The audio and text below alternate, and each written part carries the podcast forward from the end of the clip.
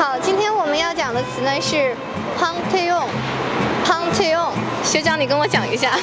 Pantheon 对，再讲一遍。Pantheon 非常好。Pantheon 在希腊语的意思呢是众神殿、万神殿的意思。嗯，所以在希腊和罗马我们都能看到 Pantheon 的身影。那么在法国，在巴黎的这个 Pantheon 呢，它不叫万神殿，它的中文翻译是先贤祠。那为什么呢？是根据它本身的自己内部的内容所造成的，那我们现在对，我们现在所处的是先贤祠的首层，就是平层。是对，那先贤祠可能它内部的构造会有不同的层级，然后有不同的功能和不同的建筑特色。那林学长呢会就整个先贤祠、法国先贤祠的这个由来、历史和文化给大家做一个介绍。那我趁这个功夫呢，先去看一下整个先贤祠的构造。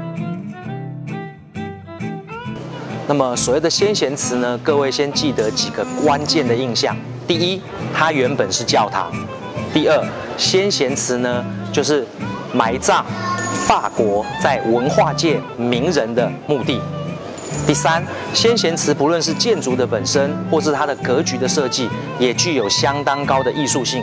第四，各位牢记，先贤祠的由来跟咱们中国其实也有某种程度的关系。大约在西元五世纪左右，当时的匈奴国王进攻了巴黎，也因为这次进攻而直接间接的导致现在各位看到先贤祠的诞生。就在西元五世纪，有一位圣女诞生了，她叫做日南斐法。匈奴国王进攻巴黎的时候呢，他就号召巴黎城所有的女性一起来祈祷。哎，结果奇迹出现了，匈奴国王真的就退兵了。那么，真正导致她成为圣女的呢，则是另外第二个原因。传说中，当时的法兰克国王克洛维一世之所以会皈依基督教，是因为日南斐法这位圣女的功劳。到了西元十八世纪的时候，当时的法国国王路易十五生了一场重病，他相信他的病之所以能好，是因为他的守护神呐、好、他的守护神日南斐法这位圣女的功劳，所以他为了要感谢日南斐法对于他的贡献，对于他的帮助，所以他要赶快兴建、赶快重修日南斐法的教堂。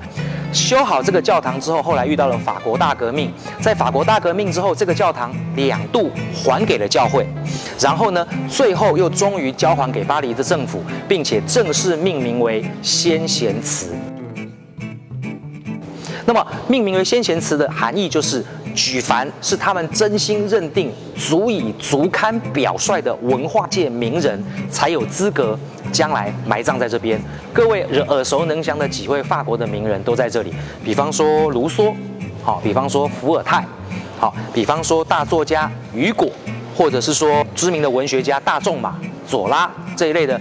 历史的文化的法国的文化名人呢，就是埋葬在这边。请各位注意啊，不是说你是文化名人就可以进来先贤祠哦，你必须要是构成所谓的先贤，也就是足堪表率。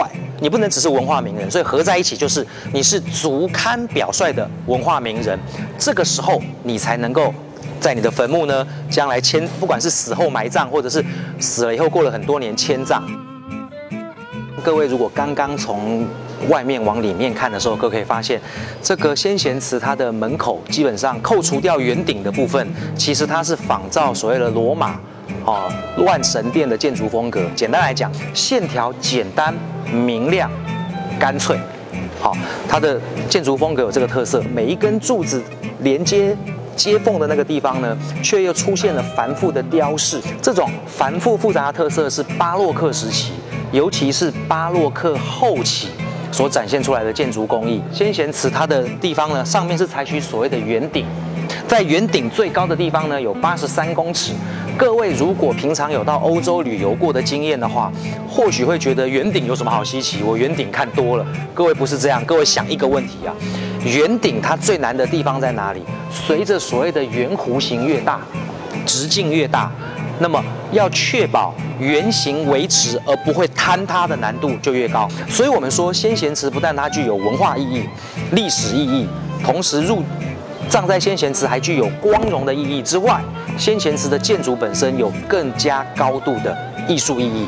先贤祠就是这么的一个具有所谓的呃，它的具有所谓的高度艺术色彩、文化色彩，同时也具有高度的民族情感跟所谓的楷模指标意义的地方，是可以我们可以说它是法国巴黎里面最值得各位来观赏或者是来嗯参与去了解相关文化的地点之一。Panthéon. Un panthéon. Panthéon. Panthéon. Panthéon. Ce moment.